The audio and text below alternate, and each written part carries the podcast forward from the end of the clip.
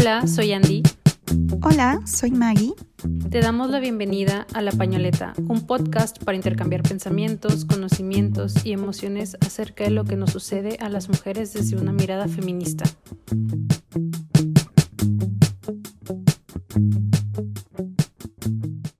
Hola, ¿qué tal? ¿Cómo están? Es un gusto poder volver a saludarles en un episodio más. El día de hoy estamos muy contentas, Andy y yo, porque estamos de manteles largos. Estamos bien nerviosas. Es la primera vez que invitamos a alguien a nuestro hogar, a este espacio, ¿no? Que tenemos, Andy y yo, que hemos creado y que hemos creado juntas y juntos, juntes, todas las personas. Y en ese sentido me gustaría por ahí comunicarles algo muy interesante. En el episodio anterior yo por ahí les comentaba y agradecíamos justamente de todos estos países que se han incorporado a esta comunidad, a todas estas personas que nos pueden y que nos siguen escuchando, que esperemos que sigan hasta este episodio, ¿no? Y me gustaría decir los otros lugares donde se están uniendo las personas a escucharnos. ¿Cómo ves, Andy? ¿Quieres conocerlo? Sí, oye, yo creo que sí estamos muy nerviosas porque se te olvidó presentarme. No, pero es que ahorita te vamos a presentar. Primero te quiero dar como la ah, buena noticia de dónde nos están escuchando. Ah, bueno, a ver, yo, yo quiero saber, quiero saber. La verdad sí estoy muy, muy nerviosa y, y, también muy entusiasmada. Entonces, pues bueno, primero quisiera saber desde dónde nos han estado escuchando. Esta vez yo estoy como muy impactada porque, bueno, ya se incorporan este, más lugares de Latinoamérica. Tenemos por allá Colombia, tenemos a Lima. Aquí mismo en México, otros estados ya nos están escuchando. Les agradecemos muchísimo a esas personas que siguen con nosotras y es Baja California y Jalisco. Pero ahí te va un lugar, no sé si esa persona o quiere aprender español o realmente quiere conocer más del tema, porque nos están escuchando de Bangladesh. Oye, ¿qué? ¿Y allá qué idioma se habla o qué? O sea, la verdad, podré parecer muy ignorante, pero la verdad no sé qué se habla por allá. Inclusive, este, no estarán, o sea, ya introduciéndonos a temas de terror o algo así, de que bien leyendas, ¿no? Pero no, estarán usando un VPN o algo así. Oye, sí, es cierto, ¿verdad? Podría ser, podría ser. Para, para, cubrir por ahí su identidad. Bueno, seas quien seas, la persona que nos escucha desde allá, ahí mándanos Te agradece. Ajá, dinos si eres paisana, paisano, si también hablas español, tenemos mucha intriga. Y bueno, pues ahora sí, Andy, ¿cómo estás? Aparte de nerviosa, que ya lo decíamos. No, pues estoy bastante contenta, muy feliz de pues tener a, a esta invitada, ¿no? Porque pues como lo mencionabas, es la primera vez que tenemos a, a una persona invitada acá en, en nuestra casa, en Somos Todas, en Pañoleta, en este, en este espacio. Entonces la verdad es que me entusiasma bastante, también me interesa conocer nuestra faceta como entrevistadoras, ¿no? Y que haya más personas invitadas, ¿no? Entonces, pues sí, estoy, estoy contenta, muy feliz y, y pues nerviosa y ahí con curiosidad de a ver qué, qué tal nos sale esto, ¿no? Justamente hoy que estamos bien emocionadas por la invitada, pasa absolutamente todo, ¿no? Por acá llueve, tuve que cerrar la ventana esperando que el internet no me fallara,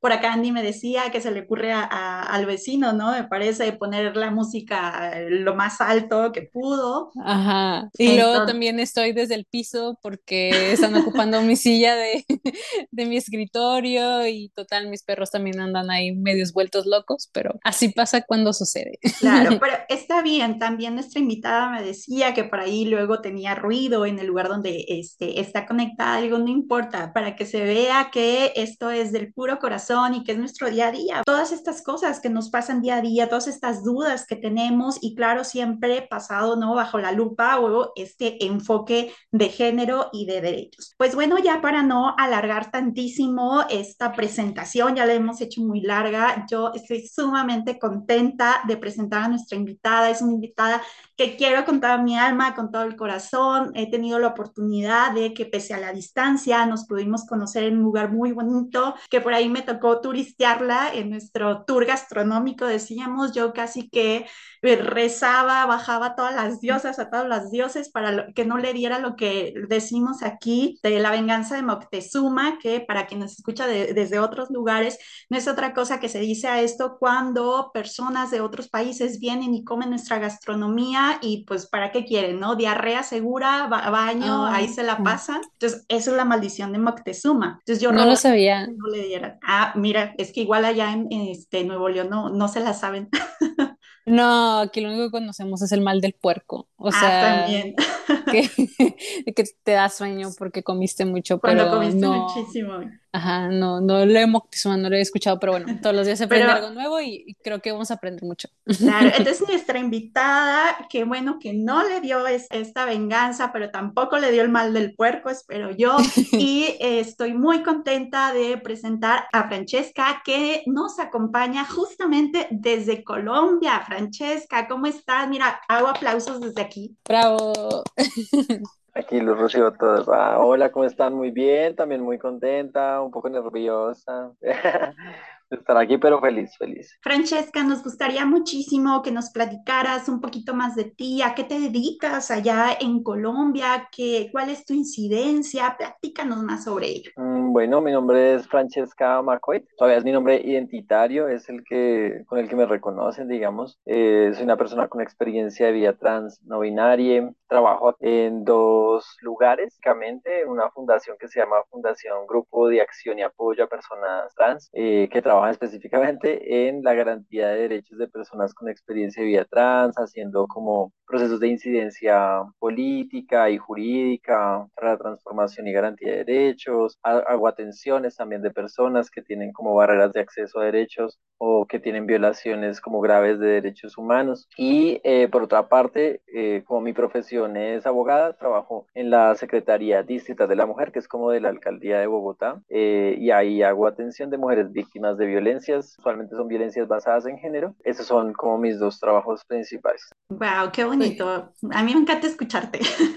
Sí, o sea, justo ahorita que te estaba escuchando, bueno, eh, igual creo que antes de empezar a grabar y todo esto, eh, no, no mencioné a qué me dedico yo, no, ni quién soy, pero eh, pues bueno, yo soy psicóloga y yo también antes trabajaba en la atención directa a víctimas, entonces no soy abogada, pero sé un poquito, entonces me parece como súper padre y, y no sé, justo que hablábamos como de esta quizás contraste o diferencia entre ambos países de, de los avances, me sorprende que vaya, no haya como esta discriminación, ¿no? O sea, que las personas que se identifican con quizás un, un género distinto al, al, de origen, por así decirlo, estén como en, en, un puesto. Y es feo que me, que me sorprenda, ¿no? Porque pues no debería ser así, o sea, lo pienso de, de esta forma, ¿no? Mira que, mira que yo, yo les escucho, obviamente. Ah, y Ajá. me sentía. Tú me eres sentía la que nos escuchas desde Colombia, ¿verdad? De Colombia, sí. Y mira que me sentía identificada con lo que decías en el primer capítulo con respecto a la atención de personas, Andy, y como que uh -huh. yo decía como, ah, bueno, vamos a tener una conversación similar en ese mismo aspecto, pero de lo que dices también pienso que eh, también muchas personas se, se, sorprenden cuando, digamos, una persona trans está en un lugar como este, eh, de pronto Colombia tiene unos grandes avances con respecto a que personas trans están empezando a llegar a estos lugares, ¿no? Como lugares de atención, lugares en donde puedes interactuar con otras personas, donde tienes oportunidades de empleo que no están relacionadas con actividades sexuales pagadas, cuando eres una mujer eh, trans, sí. Pero también tiene que ver con el hecho de los privilegios que tenemos, ¿no? Como corporalmente igual, yo conservo unos privilegios que no tienen muchas personas y eso también me ha permitido como tener como esa garantía de derechos un poco más amplia que otras compañeras mías o amigas eh, fraternas ¿sí? o incluso amigos trans, ¿no? Como que es, depende también de cómo te ves y qué cantidad de privilegios tiene tu cuerpo y así también creo que te tratan o, o, o puedes lograr algunas cosas desafortunadamente. Sabes, Francesca, eh, justo ahorita, ¿no? Cuando yo comenzaba esta conversación, sentía como, o sea, voy a ser honesta, ¿no? Para que fluya. Entonces, como siento temor o respeto también el decir, bueno, a ver, yo sé eh, de temas acerca de género, de igualdad entre hombres y mujeres, ¿no? Pero estamos hablando como de el género, no sé cómo llamarlo, común, ahí Maggie me puede asesorar en eso, ¿no? De que, ah, pues nada más existen las mujeres, nada más existen los hombres, ¿no? Y al momento inclusive como de interactuar a pesar de que, pues sí, tengo acercamientos con la comunidad y, y etcétera, o sea, por eso también era como le decía Maggie, o sea, creo que es muy importante porque falta la apertura a estos temas, ¿no? Como el decir, bueno, ¿y, y cómo me debo dirigir, ¿no? O sea, yo quiero como respetar y, e incluir sobre todo, ¿no? Como esta parte de, de no caer en, en, decir como, ah, no, sí, yo tengo amigas que son lesbianas, ¿no? Como un, una falsa inclusión, me gustaría decirlo así. Entonces, creo que es algo muy importante, ¿no? El, el, también, porque lo sentí ahorita cuando no sabía muy bien cómo dirigirme, digo, o sea, lo, lo último que quiero es como que la persona con la que hablo o con la que pueda llegar a tener un acercamiento se sienta como ofendida o transgredida inclusive, ¿no? Porque no sabemos la historia que hay detrás. Inclusive, bueno, ya ahorita vamos a ir viendo este, algunas definiciones. Es verdad, Andy, lo que dices creo que en primer momento el tener este acercamiento, inclusive con los conceptos, ¿no? de, manera teórica, a veces nos cuesta muchísimo. Y segundo, como bien dices, podemos ser aliadas, pero específicamente no tenemos las vivencias que van a tener las personas. Y si efectivamente luego caemos en situaciones de discriminación, porque dices, ¿qué necesidad hay de decir, mi amiga lesbiana? es tu amiga y punto, ¿no? Como te comentaba Maggie, teníamos por ahí también una, serie de preguntitas, ¿no? Quisiera saber qué nos puedes contar acerca de qué es la identidad de género. Bueno, digamos, también es importante mencionar, así como, eh, digamos, lo han dicho que mm, se consideran aliadas, digamos, pero también creo que eh, el, movimiento de personas trans siempre ha estado apañado o acompañado por aliadas eh, feministas, aliadas, bueno, mujeres lesbianas y especialmente como el movimiento feminista que ha estado muy de la mano de las personas trans. Entonces, como que eso también ha significado que hemos aprendido y construido siempre lenguajes como, por ejemplo, esta palabra que tiene que ver con la identidad de género. La identidad de género es como una manifestación personal o autónoma que, en la que tú defines y construyes de una manera muy particular lo que consideras que es tu género a partir de características o categorías que atraviesan esa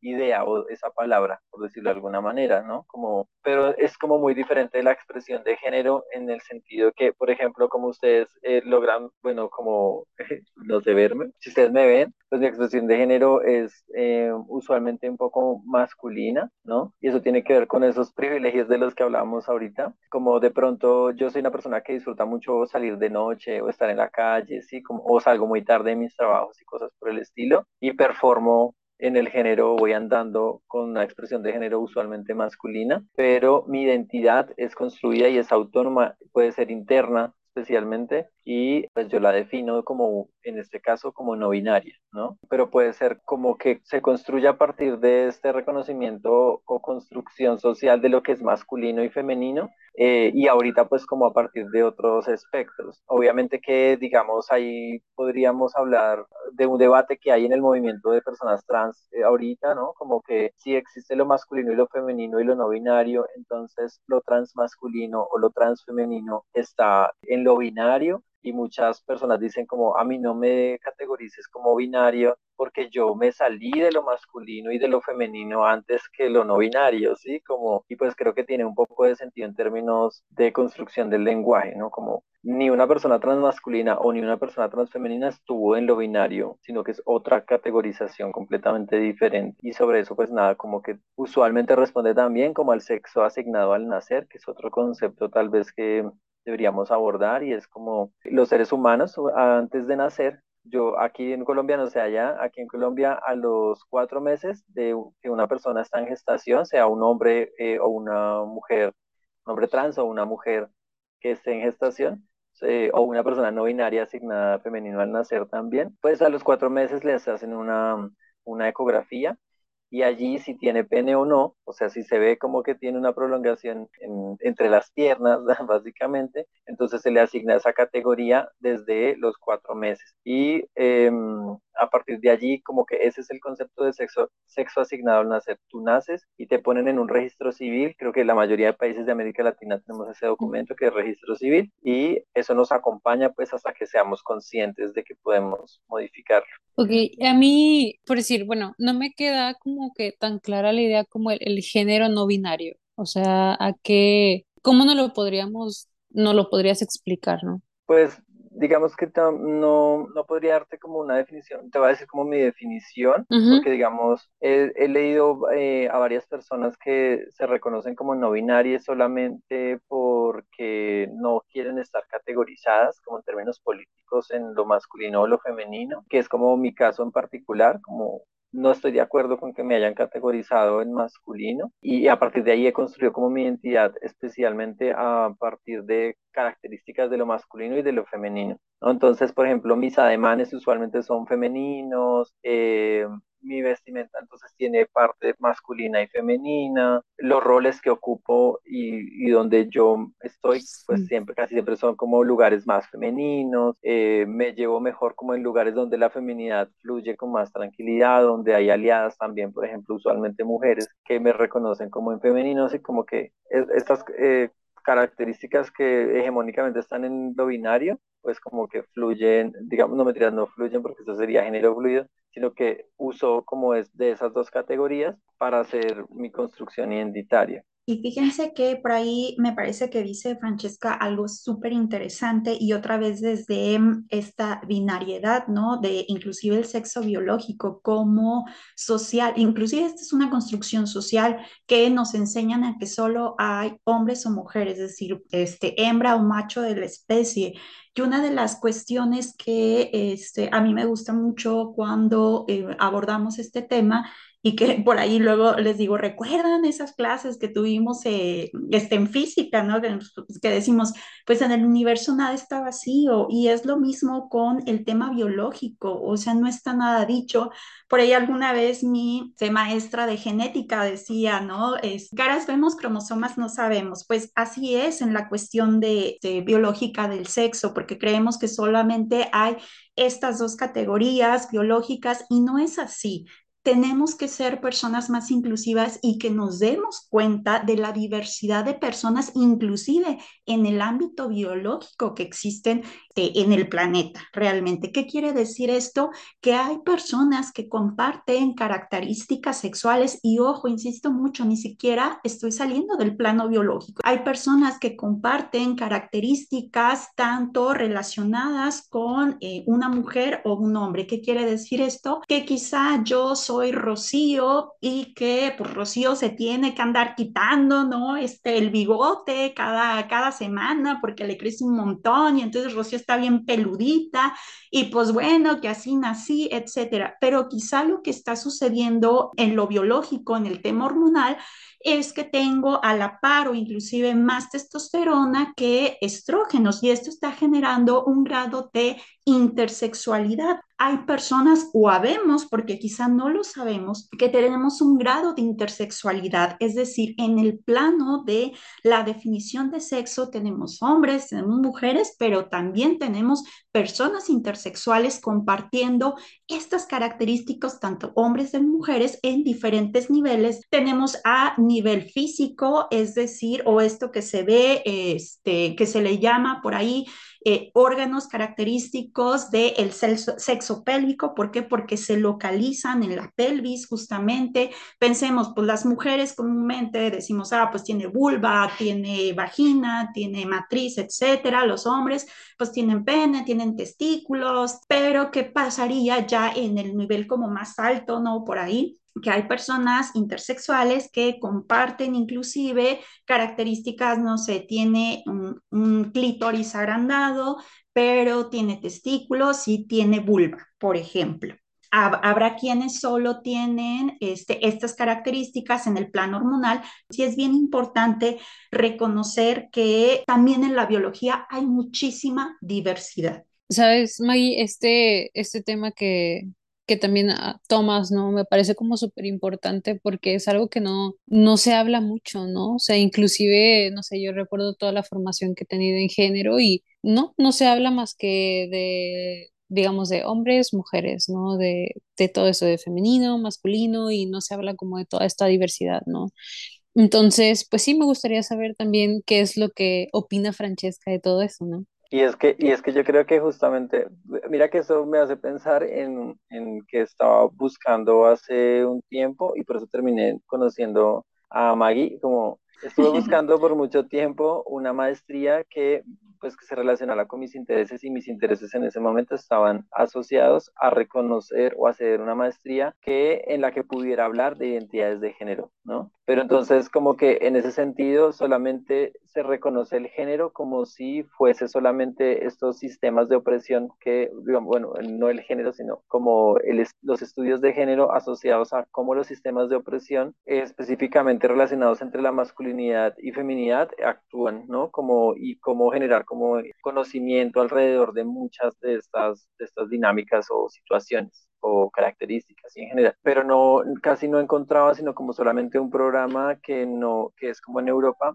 que hablaba como eh, maestría en género y como una partecita así como una electiva tal vez como decía como identidad de género, ¿no? Y yo siento que el género pues es un poco más amplio y también lo considero como el género en estricto sentido, hablando de las mujeres, que evidentemente no, es decir, el nombre no está dado de gratis, sino es una lucha constante, es una lucha poderosa que han hecho las mujeres porque se reconozca el género como una materia en estricto sentido, pero también considero que el género debe incluir la identidad, las identidades de género, ¿no? Porque también hay unos sistemas de opresión que recaen sobre las cuerpos de las otras, otras personas que no se identifican como masculino, por ejemplo, y que se asocia mucho a los conocimientos eh, que el feminismo y las mujeres han construido.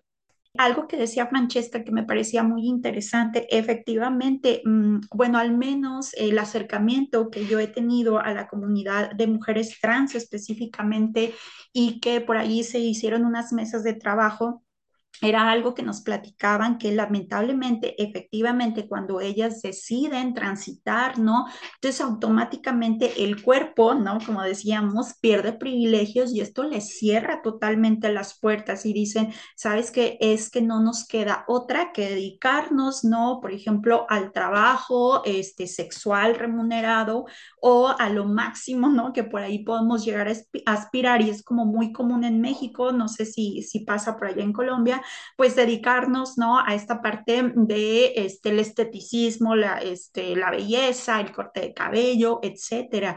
Y cuando escuchamos, bueno, cuando yo escuchaba hablar, inclusive otra amiga que por allí, este, Francesca, conoce cuando eh, llevamos a cabo estas mesas, fue acabamos muy desgastadas emocionalmente de escuchar las historias de vida que han estado llenas de, de violencia y cómo nos lo platicaban y cómo viven discriminación por parte de la sociedad y violencia por parte de la sociedad, también de los cuerpos policiales que se supone que está para proteger a las personas, pero hasta parece que se ensañan, ¿no? Específicamente con mujeres trans. Incluso nos decían ya cuando nos paraban era o me das dinero o me haces un favor sexual. Entonces a mí me gustaría saber y que nos contaran, Francesca, allá en Colombia específicamente, si se viven este tipo de violencias, las mujeres este, trans, ¿qué, este, ¿qué serie de situaciones de discriminación y violencia pasan también? Eh, creo que ese es un, es un mapa que está copiado en toda América Latina y también creo que algunos países de Europa, otros peores, que, el escenario que estás hablando, pero es exactamente como lo estás diciendo, no, eh, acá digamos la discriminación empieza desde, desde la casa, ¿no? Con las personas con experiencia de vida trans, pero no importa si eres hombre trans o mujer trans, igual también he acompañado muchos casos de personas que tienen que salir de su casa a la edad de 13, 14 años, que es como cuando deciden, dicen, ya, nada, yo aquí quiero empezar mi proyecto de vida a partir de una identidad de género diversa y eso implica que tienes que salir de tu casa. Ahora, digamos, acompañamos desde la Fundación GAT, es G-A-A-T, G-A-T, hacemos acompañamiento a niñas, niños y niñas trans, ¿no? Como infancias trans, le decimos acá, y tenemos un grupo, digamos, al principio, cuando, como llevo en este tiempo, digamos, hace como unos cinco años o seis años, conocí una niña trans, yo decía como, es increíble, y ahora ya hay más, cada vez más y cada vez más porque pues la información a ellas, a ellos y a ellas les llega mucho más rápido a través de redes sociales y eso hace que pues puedan estar informadas y, y que puedan pedir como sus derechos de una manera más clara. Pero en general digamos, edad de 13 o 14 años son expulsadas de su hogar, entonces como acto de discriminación inicial en el núcleo familiar. Y pues esto nos obliga a llegar a algunos lugares. Si hablamos de mujeres trans, efectivamente, pues los lugares donde existe como este espacio de exclusión donde te permito ser, serían actividades sexuales pagadas. Yo lo digo un poquito más amplio porque, digamos, el ejercicio del trabajo sexual sería como uno, o prostitución, que también le dicen que igual también depende como, como quien lo diga, pero para mí es trabajo sexual. Y un poco también, eh, modelaje webcam, ¿sabes? Aquí le decimos a otra modalidad de, de actividad sexual pagada como prepago, como te pagan antes de o, o sí, o vas y prestas un servicio, pero a través de páginas de internet o otro tipo de contactos que no es la calle. Pero como esas actividades sexuales pagadas o situaciones de, bueno, como trabajos de estética, belleza también, eh, y hombres trans, por ejemplo, están relegados como a trabajos de fuerza. Aquí le decimos como coteros, que es como alzar cosas eh, como el mercado, puede decir como papas, ¿sí? Como estar en lugares de la plaza, plazas de mercado, como alzando cosas y demás, como que son los trabajos que usualmente son trabajos de fuerza, trabajos que son muy mal pagos o cosas por el estilo. Entonces hay un grupo de mujeres trans que está ubicado en Santuario Risaralda. Y resulta pues que hay una particularidad porque además de ser personas trans, digamos, nosotros les decimos personas trans, pero no necesariamente es la categoría con la que ellas se identifican, pero asumimos que desde nuestra cultura occidentalizada, pues son mujeres con, o personas con experiencia de vida trans. Pero resulta que por transitar o por reconocerse fuera del género masculino en su comunidad, pues son expulsadas entonces, como que es otra situación similar, ¿no? Y luego ahora salen y no haces parte de tu comunidad, lo que atraviesa tu cosmovisión como algo gravísimo, pero tampoco tienes trabajo y demás, pero ellas en este espacio pues han logrado construir un lugar seguro donde llegan todas, ¿no? Y se reconocen como una comunidad indígena y siguen como sus costumbres y demás.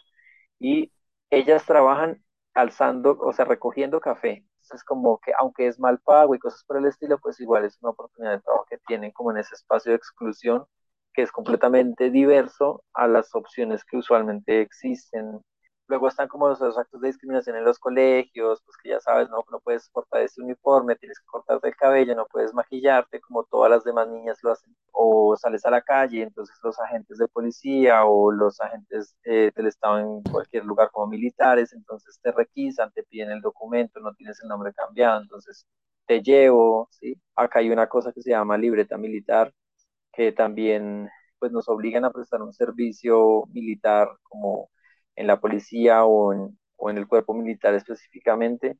Y pues si no la tienes, no puedes acceder a una oportunidad de empleo si tienes sexo masculino en tu cédula. Acá es una cédula. Y, y si dice género masculino, entonces, bueno, sexo. En realidad dice sexo, que es como esa ambigüedad conceptual que tiene la registraduría que nunca ha podido resolver, pero dice sexo, aunque hace referencia al género. y si tienes masculino, entonces tienes que tener una libreta militar. Entonces eso también es una situación para los hombres trans porque pues no pueden acceder a una oportunidad de empleo si no pagan esa libreta porque también les dicen listo, entonces presta el servicio militar y eh, algunos nos, me han dicho como bueno yo lo presto porque también es una oportunidad de trabajo, me pagan paupérrimo pero pues listo, no tengo que pagar la libreta y me dan un trabajo ahí temporal, pero les dicen que no pueden prestar o que no son aptos para prestar el servicio porque pues no tienen todos los protocolos que deberían tener para garantizar su seguridad y su bienestar al interior de las Fuerzas Armadas, ¿no? Justamente me parece que todo se remonta como a, estos sistemas de opresión, ¿no? O sea, como la búsqueda de un beneficio económico, de un beneficio político, de un beneficio, digamos, como ah, para engrandecer, ¿no? Todo este sistema del patriarcado bajo el cual vivimos y estamos tratando de salir, ¿no? O sea, creo que es muy importante también visualizarlo de esta parte justo cuando hablabas de, esta comunidad indígena, yo, yo, pensaba un poquito en las munches, creo que se llaman así, que viven en una región de Oaxaca, pero creo que eh, ellas, eh, al menos en, un documental que llegué a ver, no se reconocían como tal, sino que ya, era más una cuestión de cultura, ¿no? Y tenía como cierta, digamos, como diligencia ya preestablecida, ¿no? Creo que era como el, el hijo mayor o el menor, no recuerdo, ¿no? Que iba como a quedarse a cuidar a, la madre, ¿no? Entonces es muy distinto, pero como que lo recordé un poquito y sí, seguramente eh, hay em, activistas de la comunidad aquí en México, de hecho sí hay mucho movimiento y se ve más en el Pride, sobre todo en la Ciudad de México, eh, que es como una ciudad como más cosmopolita, o al menos aquí en Nuevo León, en, en Monterrey, la verdad es que eh, pues somos, son, somos o son bastante conservadores, ¿no? O sea, esta parte de la apertura a mí me sorprende porque sí, o sea, hay eh, mujeres lesbianas que están como en cargos eh, políticos, ya sea como trabajando políticas públicas, todo esto, o sea, sí las hay, pero no hay tanta visibilidad, ¿sí? Hasta hace poco me enteré de una mercadita lésbica, pero igual, o sea, nos quedamos mucho en hombre-mujer, ¿no? No abrimos como toda esta pauta a la diversidad e incluso eh, pues de cerca, ¿no? Desgraciadamente, una de mis mejores amigas pues es lesbiana, ¿no? Entonces eh, sí ha como atravesado por situaciones de discriminación dentro de sus áreas laborales, ¿no? Como esta parte de la falta de, de inclusive poder hablar y capacitar a las servidoras y servidores públicos, creo que es una parte muy importante, incluso cuando escuchaba todo lo que hablabas de eh, la cartilla, la INE, todo esto, me hacía pensar que muchos también son cuestiones propias, ¿no? O sea, que sí hay una falla grandísima en el sistema y sí hay mucho que avanzar en cuanto a leyes, en cuanto a gestiones, en cuanto a políticas públicas, pero también hay un trabajo interno muy fuerte que hacer, ¿no? Como, como personas, como sociedad. Muchas personas no tienen como esta pauta, ¿no? O es negro o es blanco, no puede ser de otras formas, ¿no? Y eso me parece como muy importante, ¿no? El, inclusive creo que esto es una forma de hacer que el sistema se vuelva trans. ¿eh? o sea, ¿por qué? Para, para poder que sea como pues sí, justamente eso, o sea, no todo tiene que ser blanco, no todo tiene que ser negro, ¿no? Que el sistema pueda abrir esta pauta y que podamos llegar a lugares más altos donde se tenga esta oportunidad de, que hay otras formas de hacer las cosas, ¿no? Y no necesariamente que esas formas sean a través de la violencia, de las sanciones, de vigilar y castigar, ¿no? Es algo que me resonaba mucho, ¿no? Cuando, cuando les escuchaba. Gracias por acompañarnos en un episodio más. Puedes conocer más de este y otros temas en nuestro Instagram. Puedes buscarnos como arroba somos todas o escribirnos directamente en nuestro mail mx.somostodas.gmail.com. No olvides suscribirte para que no te pierdas ningún episodio. Esto fue La Pañoleta.